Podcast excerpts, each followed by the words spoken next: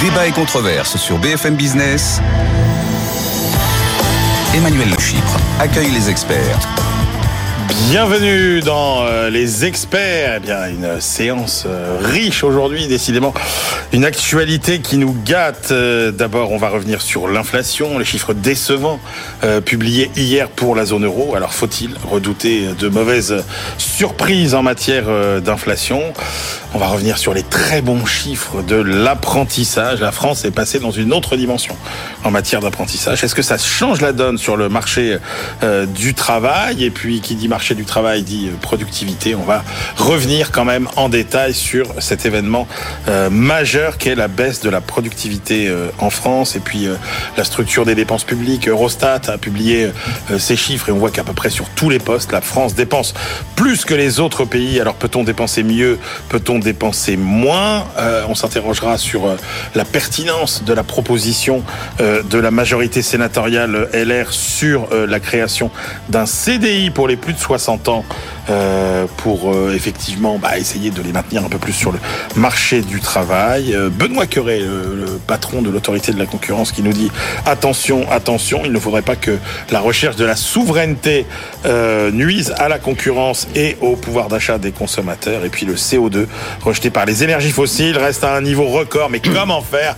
Comment faire pour changer les comportements, notamment ceux des consommateurs? Réponse avec nos experts.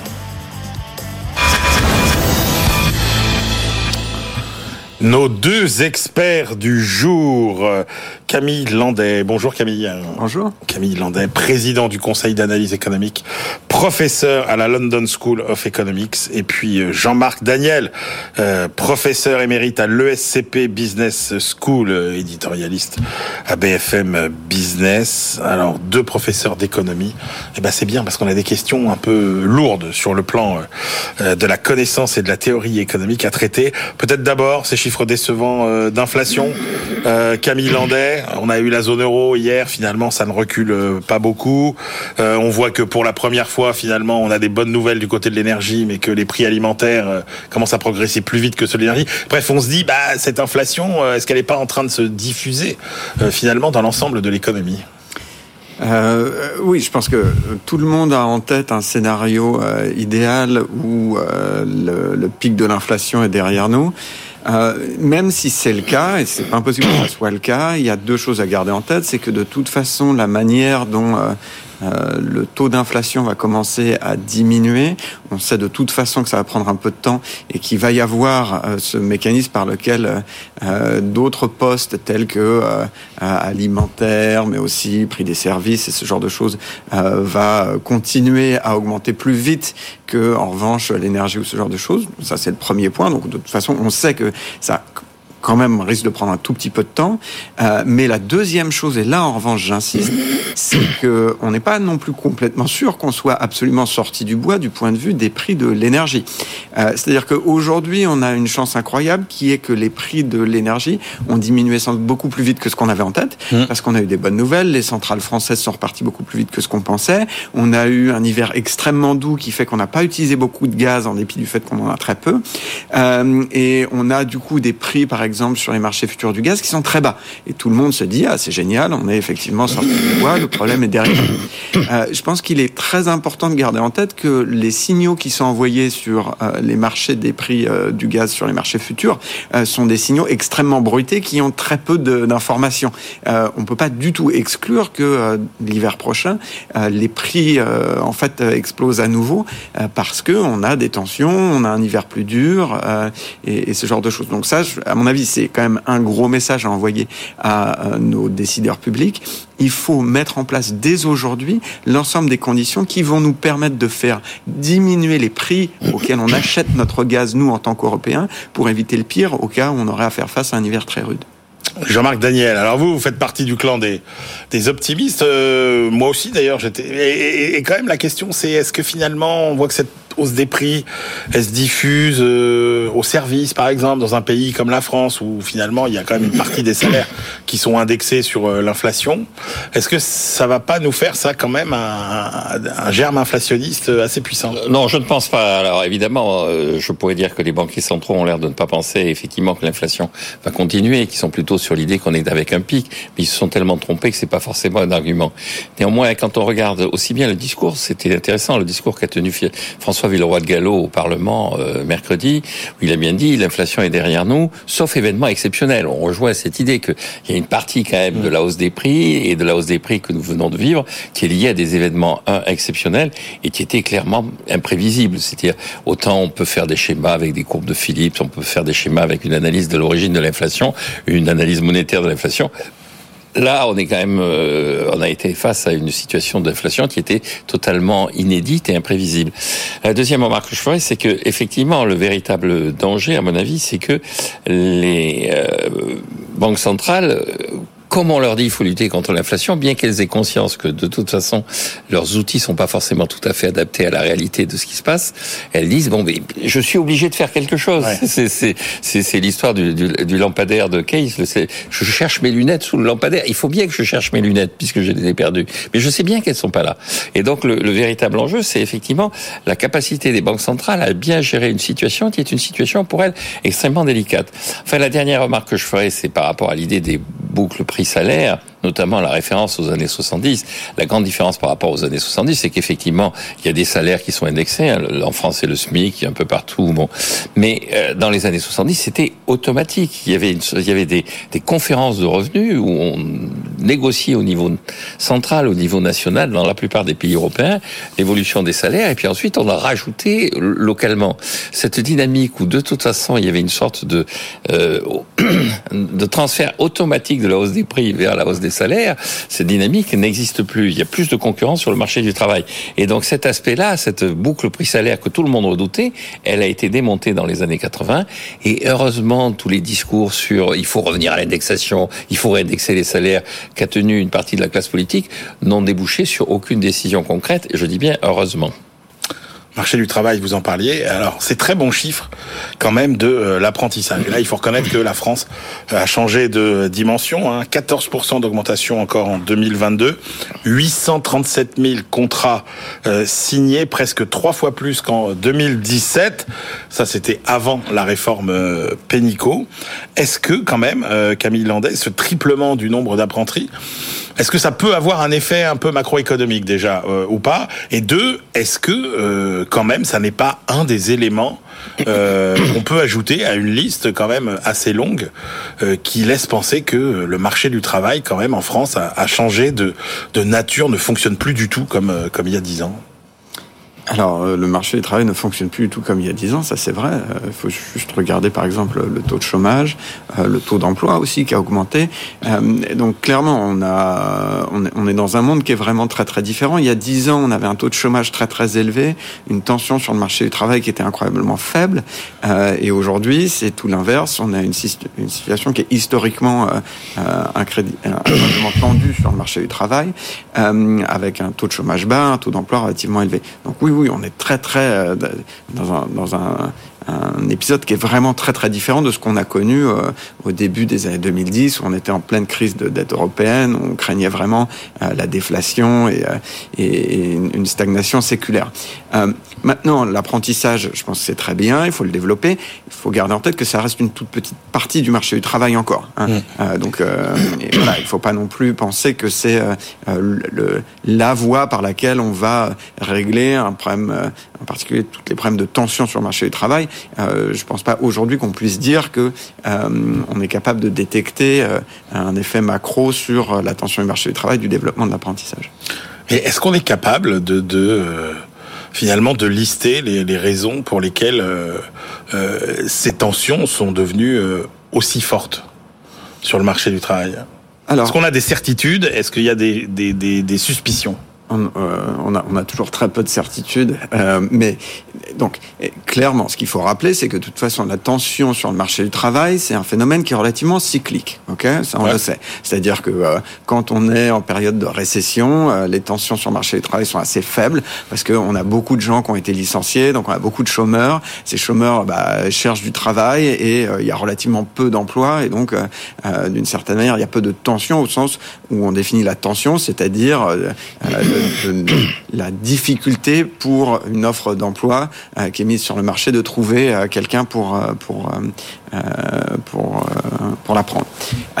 donc on sait que en période de récession, cette tension est assez faible, mais qu'en revanche, en période de boom, elle, a tendance à s'élever.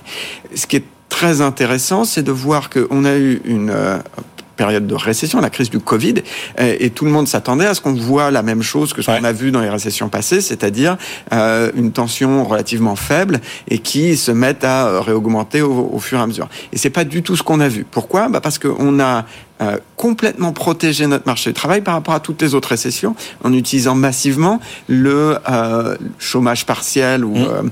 euh, les, les, programmes de short time work comme on les appelle dans les, dans les autres pays ça, ça a fait qu'on n'a pas vu une explosion du nombre de chômeurs euh, pendant la, la, la, période Covid. Et donc, euh, immédiatement, en sortie de récession, on s'est retrouvé avec un marché du travail avec peu de chômeurs, euh, mais quand même avec un, un, vrai problème de réallocation. C'est-à-dire que euh, il y a quand même un certain nombre de secteurs qui avaient beaucoup plus besoin de main d'œuvre que d'autres, et donc ça nécessite une réallocation. Mais cette réallocation est plus difficile à se faire quand tout le monde a déjà un emploi, si vous voulez. Et donc ça, ça a tendance à immédiatement faire. Et quand euh, beaucoup d'entreprises qu'on a maintenues euh, en vie artificiellement, du coup, retiennent finalement des salariés qui d'habitude circulent peut-être un, peu plus vite. Exactement, exactement. Donc c'est vrai qu'on a une situation qui est complètement inédite du point de vue de la conduite de la politique sur les marchés du travail, qui est une sortie de récession avec un niveau historiquement très très élevé de tension sur le marché du travail et euh, des réallocations qui sont nécessaires mais qu'on ne sait pas encore très bien gérer avec d'autres types d'outils tels euh, formation ou ce genre de choses. Jean-Marc Daniel, la question qu'on se pose en fait, c'est de se dire bon bah voilà, là on voit que l'activité tend à ralentir et on se dit bah ça y est, on commence à voir peut-être un petit ralentissement sur l'emploi, etc. Et on se dit bah finalement, c'est comme d'habitude, c'est-à-dire qu'avec deux trois trimestres de retard, le marché du travail évolue un peu comme euh, euh l'activité. Est-ce que c'est à ça qu'il faut s'attendre, mais se dire finalement, bah il n'y a pas tant de choses que ça qui ont changé, ou bien est-ce qu'on va quand même avoir des, surprises sur la, robustesse et la résistance finalement du, marché du travail? Non, mais je pense qu'on aura des surprises dans la mesure où effectivement on n'est pas dans le schéma classique du, cycle économique, c'est-à-dire la, récession euh, qui est liée à une contraction de la demande que l'on corrige par une politique budgétaire active, et puis ensuite le, la reprise avec euh, davantage d'emplois. Donc la, grande distinction entre chômage conjoncturel chômage structurel, où euh, ma génération c'était des de Malinvaux, donc c'était chômage keynésien, chômage classique. Euh, donc et, et, donc c'est pas ce qui se passe en ce moment parce que effectivement la, récession de 2020, elle est pas liée au mécanisme cyclique, elle est liée à une prise en main de l'économie par l'État. On est plus proche d'une démocratie populaire des années 60 en 2020 que de du chômage classique, chômage keynésien de, euh, de Malinvaux. C'est-à-dire l'État s'occupe de tout, il maintient le plein emploi, il subventionne les gens pour qu'il y ait le plein emploi. Et donc à partir de ce moment-là, la façon dont tout ça va se conclure est difficile à, à appréhender. La deuxième remarque que je ferai, c'est que sur le sur l'apprentissage, effectivement, alors ça contribue à baisser de façon statistique les chiffres du chômage, puisqu'il y a un certain nombre de gens qui sont... Et ce qu'on commence à voir apparaître, c'est le mécanisme de décrocheur dans l'apprentissage, et un mécanisme qui est assez qui est assez soutenu. Il y a un rapport de l'IGA ce qui montre que un quart des jeunes qui rentrent en apprentissage ne finissent pas leur période d'apprentissage. Et donc un des enjeux de l'apprentissage, c'est de passer d'une logique qui a été une logique quantitative. Hein, vous savez, la première fois que dans un discours de politique générale on parle d'apprentissage, c'est Edith Cresson, ce qui surprend tout le monde puisque normalement l'apprentissage c'est honni par toute l'éducation nationale et elle est premier ministre socialiste et donc elle dit voilà je veux 500 000 apprentis. Fillon 500 000 apprentis, donc 20 ans après il s'est rien passé. Et là on est à 700 000, 800 000 apprentis. Et donc, il y a une sorte de légitimation de, l'apprentissage. Mais un des éléments clés de ce, ce, ce, cet, apprentissage, c'est que il faut maintenant qu'il soit non plus d'une logique euh, quantitative, mais d'une logique qualitative. Il ne s'agit pas de faire des, de mettre les gamins en apprentissage. Il s'agit de leur dire voilà à quoi ça va servir. C'est-à-dire on va vous former à des métiers qui sont des métiers. Et donc ça ne peut s'inscrire à mon avis que dans une logique permanente de formation. C'est pas parce que vous avez un CAP de boulanger que il y aura toujours un emploi pour des boulangers. Ça peut évoluer, ça peut changer. Regardez sur les euh, sur les histoires de, du nucléaire, on s'est aperçu que euh, euh, on formait plus de soudeurs. Alors on va se mettre à former des soudeurs, et puis au bout d'un moment, on va dire, mais ça y est, on a ressoudé tous les euh, tous les tuyaux des centrales nucléaires. Est-ce qu'on a encore besoin de soudeurs? Bon. Je crois qu'il faut avoir une vision maintenant plus qualitative que cet aspect systématiquement quantitatif qui avait été celui initié à la fin des années 80. Alors, marché du travail, donc je voudrais qu'on revienne euh, aussi sur euh, ce chiffre quand même extrêmement préoccupant, hein, parce qu'il faut rappeler le rôle majeur quand même de la, productivité, qui est quand même la clé de voûte de toute prospérité pour, nos sociétés. Euh, baisse de la productivité en 2022, baisse de la productivité euh, horaire, euh, et puis on se dit, bah en même temps, on avait l'impression que le niveau de formation s'élevait, euh, donc plus de compétences. Camille Landais, on se dit D'abord, eh, eh, comment vous expliquez euh, ces chiffres? Alors on dit, oh, c'est peut-être lié à la montée de l'alternance, euh, avec des gens qui sont du coup peut-être un peu moins performants, etc. Est-ce que c'est conjoncturel? Est-ce que euh, c'est structurel? Et puis ce paradoxe où on se dit, bah, on a l'impression qu'on a sur le marché du travail des gens de mieux en mieux formés, et pourtant une productivité qui diminue. Oui, alors je pense qu'effectivement, c'est euh, c'est quand même un problème qui, à mon sens, est suffisamment structurel pour qu'on s'en préoccupe. Il se trouve que là-dessus, euh, le Conseil d'analyse économique a sorti une note récemment qui, effectivement, montrait que le problème était quand même relativement structurel. C'est-à-dire que euh, plus que la conjoncturelle de ce qui se passe, il y a vraiment depuis 20 ans, quand on se compare à d'autres économies similaires à la nôtre, l'Allemagne, les États-Unis, un décrochage de la production productivité française qui est réelle. Pour vous donner des ordres de grandeur, ça représente en gros aujourd'hui l'équivalent de 140 milliards en termes de PIB ou 7 euh, points de PIB relativement à, ah ces économies-là. Donc c'est c'est pas c'est pas petit. Euh, et l'autre chose qui est vraiment très importante, c'est que euh, c'est ce décrochage de notre PIB par tête, c'est vraiment lié en grande partie à euh, cette, cette, cette, cette, baisse euh, différentielle de la productivité en France. Qu'est-ce qu'il faut faire là-dessus et quelles sont potentiellement les, les vraies causes? Je pense que euh, la du CE là-dessus était très claire. Il y a à mon avis deux leviers fondamentaux. Le premier, c'est effectivement la question du capital humain et de la formation. Mmh. euh, donc là-dessus, euh, la note tirait aussi la sonnette d'alarme sur euh, les faibles performances dans notre système d'acquisition de, capital humain en termes de mathématiques, mais aussi en termes de ce qu'on appelle les, les non-cognitive skills, c'est-à-dire euh, l'habilité euh, qui n'est pas nécessairement gérée par des test scores ou des, des, résultats à, des tests en maths, mais qui est plus lié à les, soft skills, comme on les appelle. Euh, ça, c'était le premier point. Le deuxième point, c'est que notre capital humain aussi, on l'alloue extrêmement mal et qu'en particulier, on est incapable d'orienter vers les métiers qui euh, poussent la productivité, les métiers de l'innovation, les métiers mmh. scientifiques, toute une population qui est euh, potentiellement un, énorme vivier euh, de capital humain. Ce sont les femmes en particulier, et la réforme du baccalauréat scientifique a été une vraie catastrophe de ce point de vue-là, mais c'est aussi l'ensemble des gens qui viennent de milieux plus défavorisés, et cette espèce de reproduction sociale dans les métiers de l'innovation, dans les grandes carrières scientifiques, et aussi un vrai problème en France qu'il faut, euh, qu'il faut adresser. Jean-Marc Daniel. Oui, non, pour revenir sur le système éducatif, je pense qu'il y a quand même effectivement un enjeu et euh, une absence de cohérence dans les discours de nos dirigeants. Et c'est, est-ce qu'on est là pour avoir C'est d'ailleurs, vous vous souvenez, à la librairie de l'Écho, on avait parlé du livre de François Dubé qui, euh, oui. c'est sur inégalité, sur l'égalité des chances et l'égalité des destins. Et, et ce que j'avais trouvé intéressant dans la démarche de ce sociologue, un peu en fin de carrière, j'ai beaucoup lutté pour l'égalité des chances. or, la, la, la, la démocratisation de l'enseignement s'est traduite par une baisse de niveau, c'est-à-dire qu'on a euh, considéré que c'était pas un enjeu.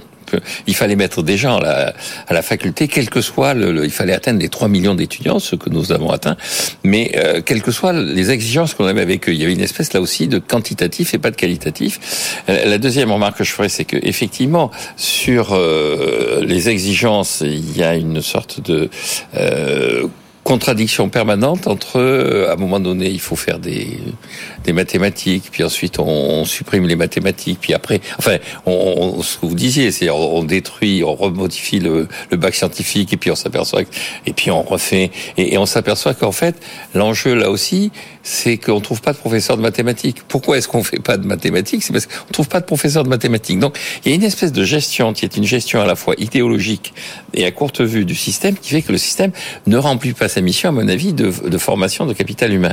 Alors, sur la productivité, effectivement, euh, dans, dans, la note du CAE, euh, il y avait une formule qui était que globalement, c'est quand même un mystère l'évolution de la productivité. Il y a toute une liste de. Puis la conclusion ultime, c'est que c'est un mystère. Alors, je pense qu'effectivement, c'est un des véritables enjeux. On le voit d'ailleurs dans la réforme des retraites. Un des grands arguments des gens qui sont hostiles à la réforme des retraites, c'est de dire mais on a toujours baissé la durée du temps de travail grâce à la productivité. Regardez, sous la monarchie de juillet, on travaillait 3200 heures par an. Maintenant, on travaille 1400 heures par an. C'est dans le sens de l'histoire. Sauf qu'on a pu faire ça parce qu'il y a eu de la productivité liée au, progrès technique. Mm.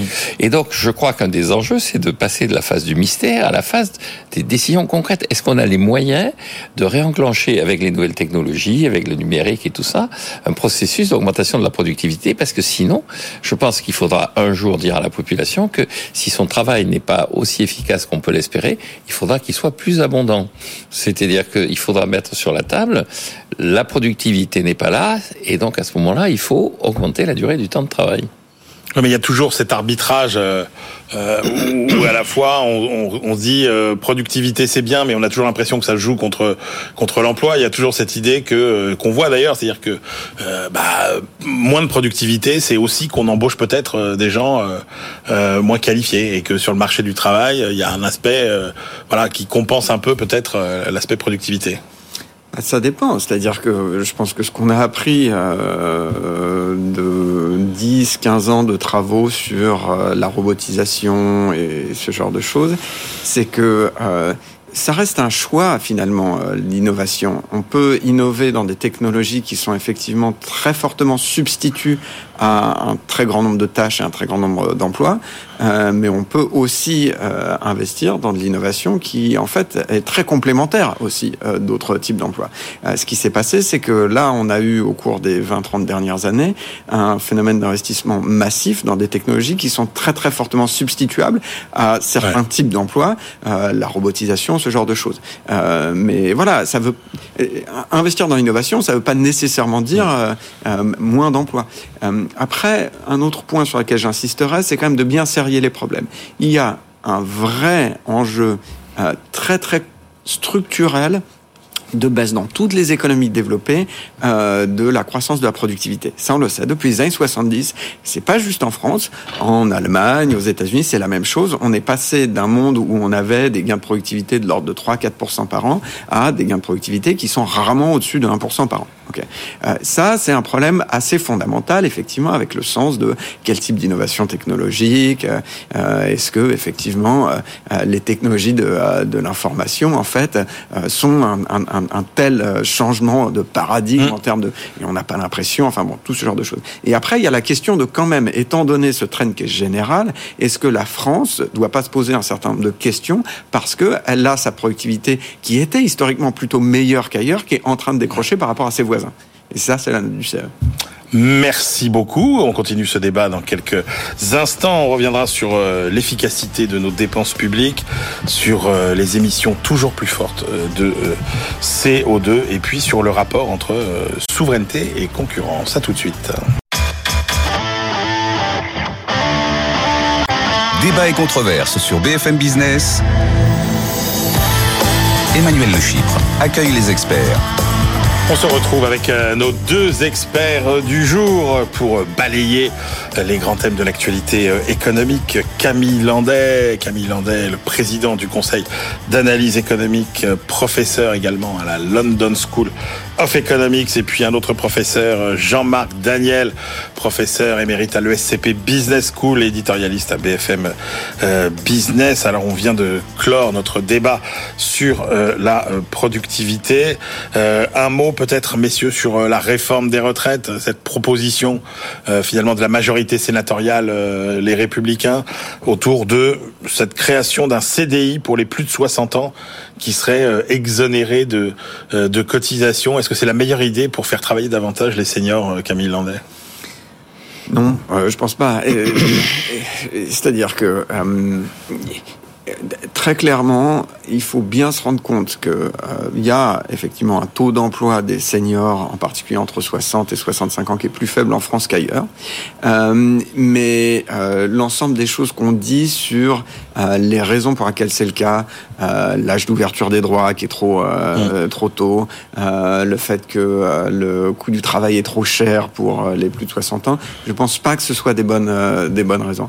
Sur l'âge d'ouverture des droits, bah, euh, dans les débuts des années 80, euh, il n'y avait pas euh, un, âge d'ouverture des droits à 67 ans comme enfin, ou 64 ans pardon, comme on veut le pousser et pourtant euh, l'âge d'ouverture des droits était à 60 ans et l'âge de départ moyen était plutôt de, dans le régime général de l'ordre de 63 64 ans. Donc enfin, euh, je pense pas que ça soit la, raison.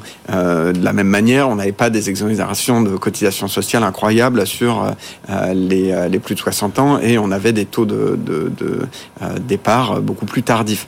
Je pense que plus généralement, il faut effectivement pousser l'ensemble des gens qui peuvent continuer à travailler à le faire à travers un système qui soit relativement clair sur les, droits auxquels ces gens auraient accès. Mais mais le sujet, c'est quand même euh, les entreprises ne veulent plus des, des, des seniors. Alors peut-être que est-ce est que ça va pas rapidement s'inverser avec la pénurie de main d'œuvre ou est-ce que les entreprises ne vont pas devoir finalement changer quand même très vite leur, leur fusil d'épaule euh, On se dit quand même euh, pourquoi les entreprises ne veulent plus de ces seniors? Mais euh, je, je dirais pas ça. C'est-à-dire que, en revanche, une chose qu'on a apprise de l'expérience de tout un tas d'autres réformes de retraite, c'est que, euh, en fait, dans le long terme, si vous voulez, quand euh, les gens ont des incitations à travailler plus longtemps, ce qu'ils peuvent, euh, à cause de réforme des retraites, Mmh. euh, le marché du travail s'adapte en fait assez rapidement. Ouais. Donc cette idée que euh, la demande de travail est le facteur contraignant à long terme, je pense pas que ça soit vrai.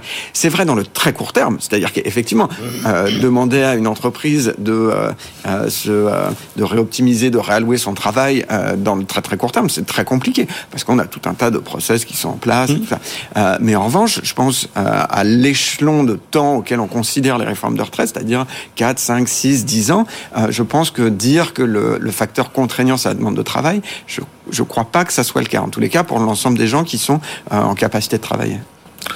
Jean-Marc Daniel, Oui. comment on fait pour que les seniors travaillent plus longtemps Oui, enfin, il y a- quand même ce qu'on appelle l'effet d'horizon. Si on reporte l'âge de départ à la retraite, on l'a vu dans un certain Oui, nombre de pays d'Europe du Nord, euh, les gens restent plus longtemps. Et, et donc là, il y a quand même une étude de l'UNEDIC qui dit qu'en fait, les entreprises, elles calculent l'âge auquel elles mettent les gens au chômage en fonction de l'âge auquel ils vont pouvoir partir à la retraite. Donc, Mmh. si l'âge est à 62 ans, elles les mettent pratiquement, elles, elles les licencient à 59 ou 60 ans. Si l'âge est à 64 ans, elles vont les licencier à 62. Bon. C'est presque un accord tacite même entre les Voilà. salariés et les entreprises. Et voilà, et- exactement. Et, et on retrouve un mécanisme, on parlait de la retraite à 60 ans. Quand on regarde le discours de l'époque, ce qui est intéressant, c'est d'écouter ce que racontait François Mitterrand à l'époque. Il dit, un, ça va être financé par le fait qu'on va mettre un terme aux pré-retraites. En réalité, il y a un système qui a été mis en place, Ouais. qui n'est pas un système d'allocation chômage, qui n'est pas un système de retraite, c'est un système de pré-retraite extrêmement généreux, qui est un système dans lequel, effectivement, on, on nie une réalité, on a sorti ces gens du marché du travail. Ouais, parce qu'on pensait que si on les enlevait du marché du travail, ça permettrait voilà. de faire rentrer plus de jeunes. jeunes. Et donc, autant afficher clairement qu'on les sort du marché du travail et donc on les met à la retraite. Euh, Et il disait, mais c'est un droit à la retraite, c'est pas une obligation. Et donc, on rejoint ce que vous disiez, c'est-à-dire que les gens, la retraite à 60 ans, ça veut pas dire que tout le monde part à 60 ans. Il y a, il y a- il y a quelques régimes très particuliers comme la fonction publique où il y a un âge butoir. Normalement, il y a, euh, euh, c'est un droit. C'est l'âge butoir et le droit ne sont pas exactement au même niveau.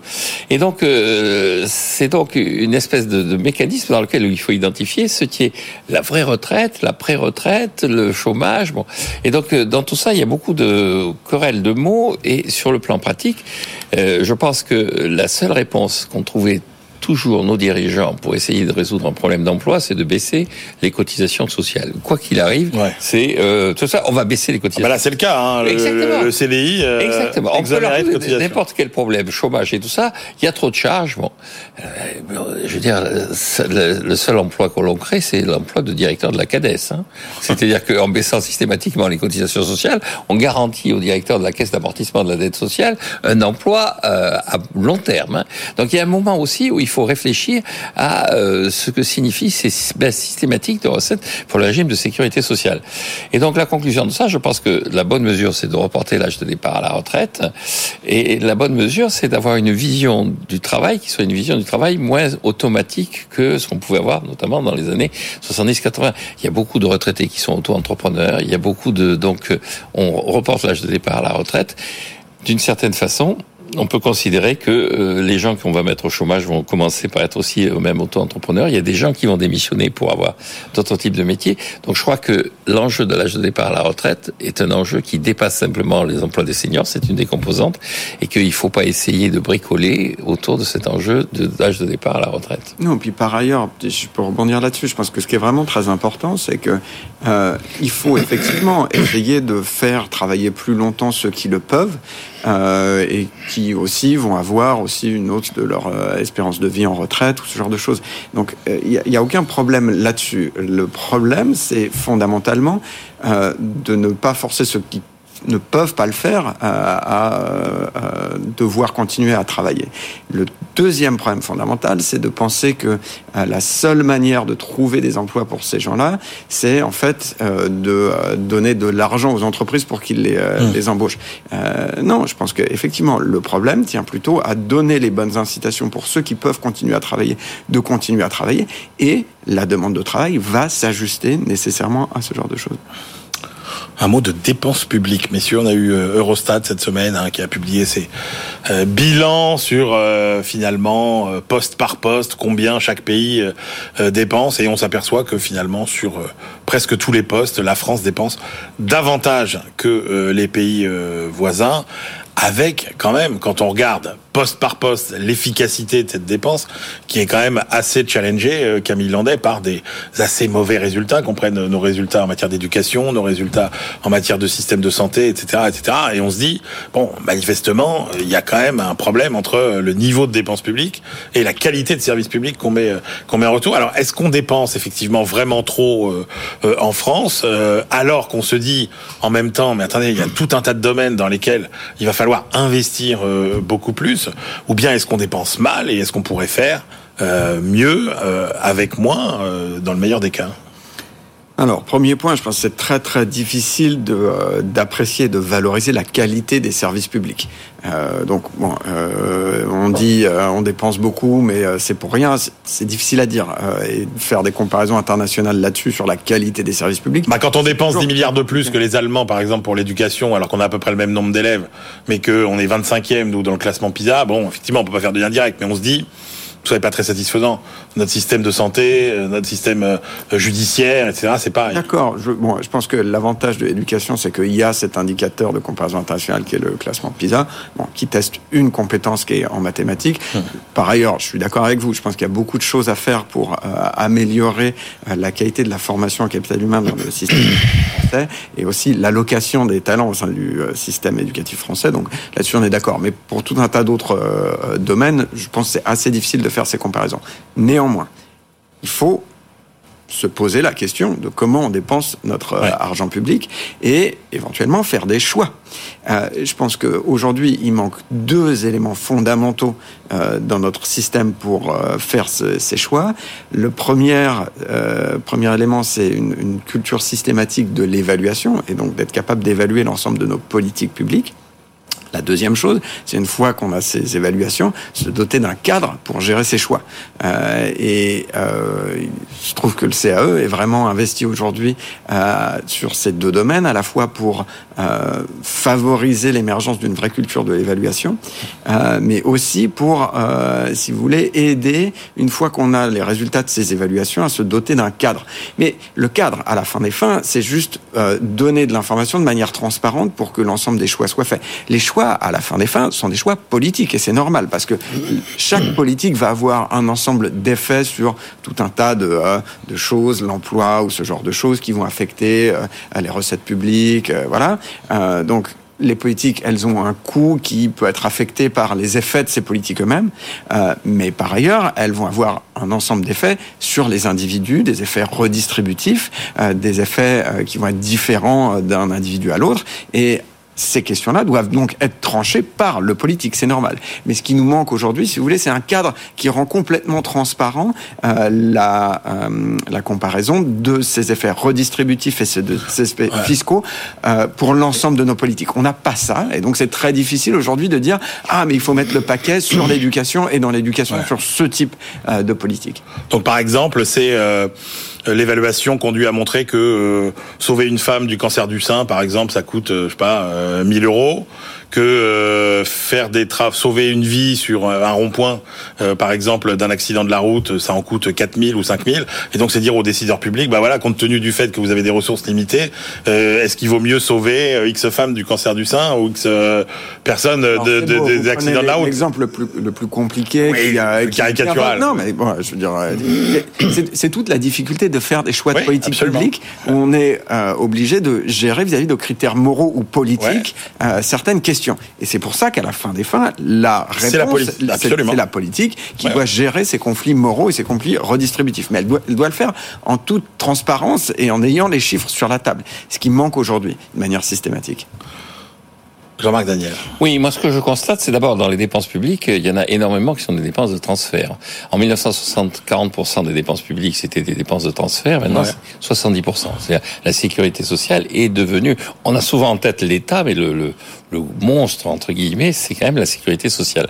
Alors par rapport à, à ce qu'on vient de dire, d'abord il y a quand même un échec qu'il faut constater, qui était l'échec de l'enthousiasme autour de ce qu'on avait appelé la LOLF, la loi organique sur les lois de finances.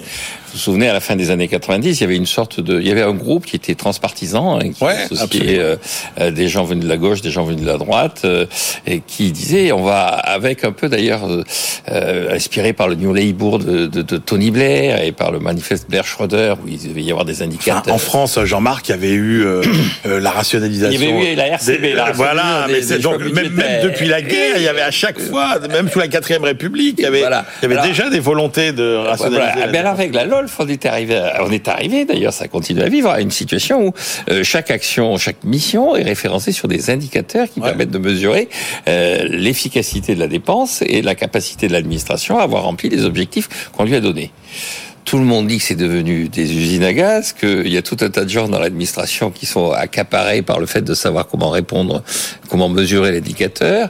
Et avec, alors il y a une anecdote qui circule assez souvent, c'est euh, quel est l'indicateur que l'on doit prendre pour l'efficacité de la politique diplomatique, de la politique étrangère? Est-ce que c'est parce qu'on est tempé? Est-ce que c'est parce qu'on parle de vous?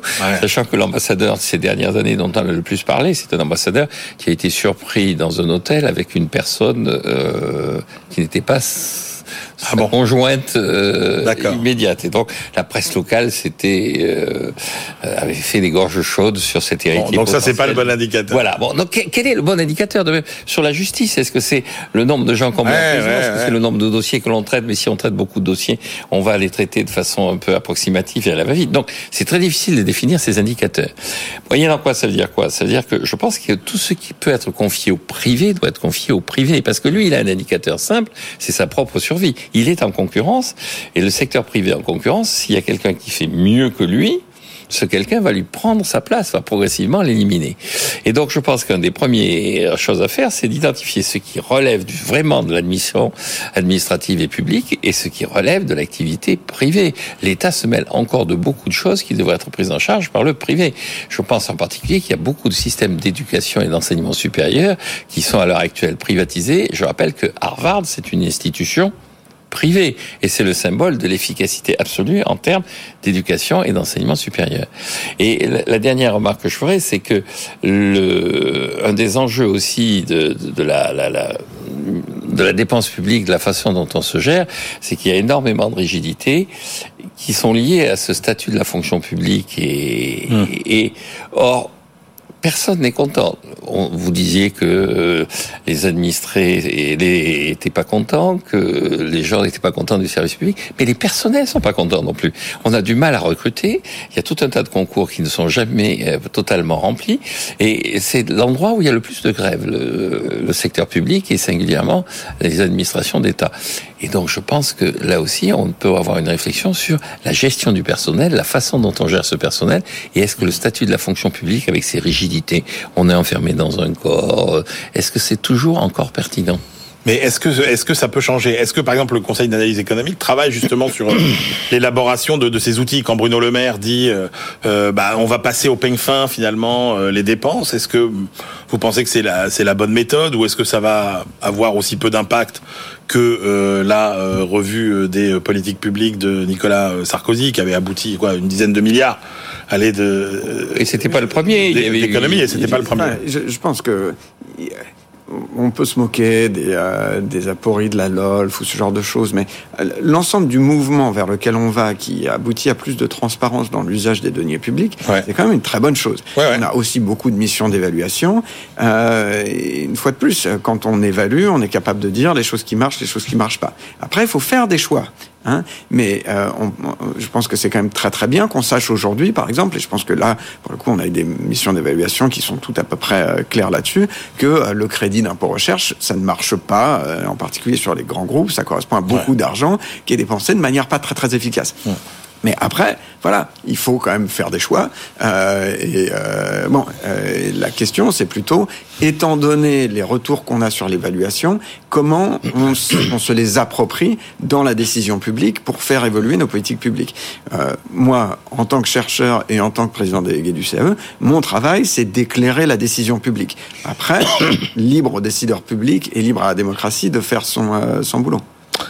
Alors, euh, les émissions de euh, CO2 par les énergies euh, fossiles ont atteint, Camille Landais, un niveau record en 2022, euh, plus 0,9% par rapport à 2021. Et quand on regarde finalement la trajectoire de ces émissions de CO2 liées aux énergies fossiles depuis 1950, on est quasiment sur une trajectoire, euh, une ligne droite, quoi. Hmm. Euh, une augmentation euh, continue. Comment est-ce qu'on fait pour faire changer les comportements? Au CAE, vous êtes attaché notamment à regarder qu'est-ce qui pouvait se passer du côté du, du comportement des, des ménages. Oui, euh, c'est un, bon lien avec ce qu'on vient de dire sur l'efficacité des politiques publiques, ce genre de choses. Ce qui s'est passé, c'est que euh, on a voulu euh, assurer l'ensemble des euh, ménages français contre l'évolution du, enfin le, choc des prix énergétiques. La plupart de, euh, des, des, pays européens euh, l'ont fait et c'est une bonne chose. Euh, la question c'est comment on le fait. On a choisi une arme de destruction massive qui est très coûteuse, qui s'appelle euh, le bouclier tarifaire, qui consiste à dire bah, on va juste geler le prix. Mmh. Et ça c'est un problème au moins à deux égards. D'abord parce que c'est pas du tout ciblé vers les ménages qui ont vraiment besoin d'être assurés contre ces chocs de prix. Et deuxièmement parce que ça tue toutes les incitations à améliorer ses comportements. Il se trouve que, euh, en fait, il n'y a pas de contradiction entre le fait d'assurer ou de protéger les ménages et le fait de préserver leur incitation à quand même changer leur comportement pour économiser de l'énergie. Nous, on a choisi une, euh, une, une, solution qui est très très simple, qui consiste à dire non mais on va juste pas changer le prix, donc du coup vous êtes assuré de manière automatique. Mais on aurait pu faire d'autres choses. On aurait pu faire comme les Allemands, des transferts qui sont des transferts qui ne dépendent pas de votre consommation aujourd'hui, mais votre consommation passée. Donc si aujourd'hui je me mets à dépenser moins d'énergie, ouais. je fais quand même des économies moi-même. J'ai une incitation à le faire. Mais je suis quand même assuré parce que je touche le même transfert qui est lié à ma consommation passée. Donc, il y a plein de manières. Ça fonctionne comment, ce dispositif? Ça fonctionne, c'est géré essentiellement par les fournisseurs. Les fournisseurs ont accès aux factures, ouais. savent votre consommation passée, ou, le cas échéant, on fait une estimation de euh, ce que était votre consommation passée, étant donné un certain nombre de votre caractéristiques. Ouais. Et ensuite, le, si vous avez des bonnes performances, hein. Et si vous avez des bonnes performances, de toute façon, vous continuez à payer, si vous voulez, l'électricité marginale ou la, la ouais. consommation marginale de gaz que vous faites, euh, toujours auprès du fournisseur, au prix euh, marginal, comme on l'appelle. Euh, ça n'affecte pas le transfert qui vous est donné directement sur votre facture par le fournisseur. Donc, voilà, il faut quand même euh, explorer ce type de, euh, de solutions parce que ce sont les solutions de l'avenir. On ne va pas pouvoir, dans le euh, futur, étant donné la, la, transition énergétique vers laquelle on, s'oriente, on ne va pas pouvoir, à chaque fois qu'on risque d'avoir des problèmes où les prix de l'énergie vont augmenter parce que le, le, carbone a un prix, et ce prix, il est très cher, socialement, c'est très très cher de consommer du carbone, euh, on va pas pouvoir euh, gérer ça de manière systématique en disant, oh non, mais là, pas de problème, on va vous assurer en euh, contrôlant complètement le prix et donc du coup en réduisant vos incitations. Et en particulier pour l'ensemble des ménages dans le bas de la distribution des revenus, il faut leur montrer qu'on peut à la fois les protéger tout en les euh, incitant à épouser cette transition écologique. Parce que sinon on va avoir le même problème qui est ce, euh, cette, cette, cette, rupture, si vous voulez, sociologique entre euh, d'un côté des gens on dit ah on faut vous protéger, moyens, mais du coup on vous fait penser que vous pouvez pas vous emparer non plus de cette transition écologique. Mais il y a aucun problème pour qui s'en empare. C'est juste à nous de mieux dessiner les politiques publiques pour à la fois les protéger tout en leur permettant de s'adapter. Alors, je suis un peu bête, Camille. J'ai pas très bien compris. Quelle est la différence finalement euh, de bénéfice entre quelqu'un qui a un comportement vertueux euh, et quelqu'un qui n'a pas de comportement vertueux dans le dispositif que vous expliquiez, où on, où, où on finalement on s'aligne sur euh, les, la trajectoire euh, finalement passée de, de nos comportements d'énergie? Alors c'est très simple. Il faut partir du principe que tout le monde reçoit un chèque à une consommation passée donnée. Ouais. Tout le monde ouais. reçoit ce chèque. Ouais. Mais après, toute l'électricité que vous consommez cette année, ok, euh, elle va être payée au prix de l'électricité aujourd'hui. J'ai compris. Ok. Donc du coup, si vous consommez moins, vous touchez le même chèque, mais en plus vous payez une facture d'électricité plus faible. D'accord. Donc vous avez gagné. Très bien. Parfait. Jean-Marc. Non, moi je pense qu'effectivement pour ce cas particulier qui a été les deux dernières années où on a fait ce système aberrant où on a subventionné la destruction du climat par l'intermédiaire de cette. Ah bah le lien il est automatique. Hein. Euh, et, écoutez, et l'Inde a annoncé que c'est la première fois que ouais. le mois de février est aussi chaud depuis 1901. Ouais. Ça ne veut pas dire que en 1901 il était aussi chaud. Ça veut dire qu'en 1901 l'autorité coloniale britannique s'est mise à mesurer la température en Inde. C'est tout ce que ça veut dire. Hein. Donc il y a un vrai problème. Or on a subventionné la consommation de carbone. On subventionne aussi la destruction de notre commerce extérieur. Parce que dans l'inflation, dans la hausse des prix, par rapport aux années 70, pour revenir au début de l'émission, dans les années 70, l'inflation, c'était euh, les uns qui prenaient par rapport aux autres. Là, c'est l'extérieur qui prend par rapport à la France. Et donc, il y a une espèce de, de, de, de, de ponction d'impôts. L'inflation, c'est un impôt. L'impôt d'inflation des années 70, je mets à part le choc pétrolier, mais celui qui s'était mis en place après mai 68, cette inflation-là, c'était un impôt redistributif au sein de la société française. Là, c'est une ponction sur la production de la société française au profit de l'extérieur et des rentiers du pétrole. Et le troisième élément, on détruit les finances publiques. Alors qu'il y a quand même un mécanisme simple. On dit il faut préserver le pouvoir d'achat, mais que je sache, les salaires sont pas indexés, mais le SMIC est indexé. Les gens qui sont les gens qui sont dans une situation la plus défavorable, de toute façon, ils étaient protégés.